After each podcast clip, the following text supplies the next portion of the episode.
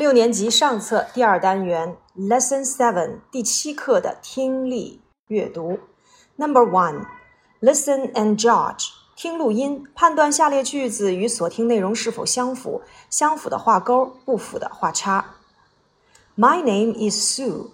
I'm 11, and I'm from America. I'm in class 1, grade 5. Tom is my good friend. He's 13. We are in the same school, but different classes.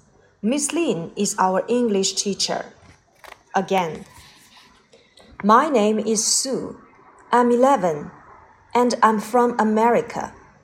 I'm in class 1, grade 5. Tom is my good friend. He's 13. We are in the same school, but different classes. Miss Lin is our English teacher. Lesson 9第九课基础达标 Part One Listen and Judge 听录音，判断下列句子与所听内容是否相符，相符的写 T，不符写 F。Number one Do you want to have coffee, Judy? Yes, I'd love to. Do you want to have coffee, Judy? Yes, I'd love to.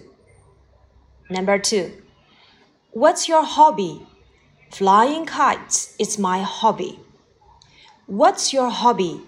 Flying kites is my hobby. Number three. What do you often do on Sundays? I often collect stamps.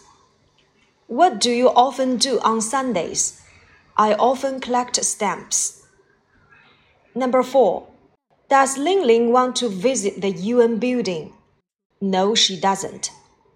Does Ling Ling want to visit the UN building? No, she doesn't. Number five. How did you go to Hainan last year? By plane.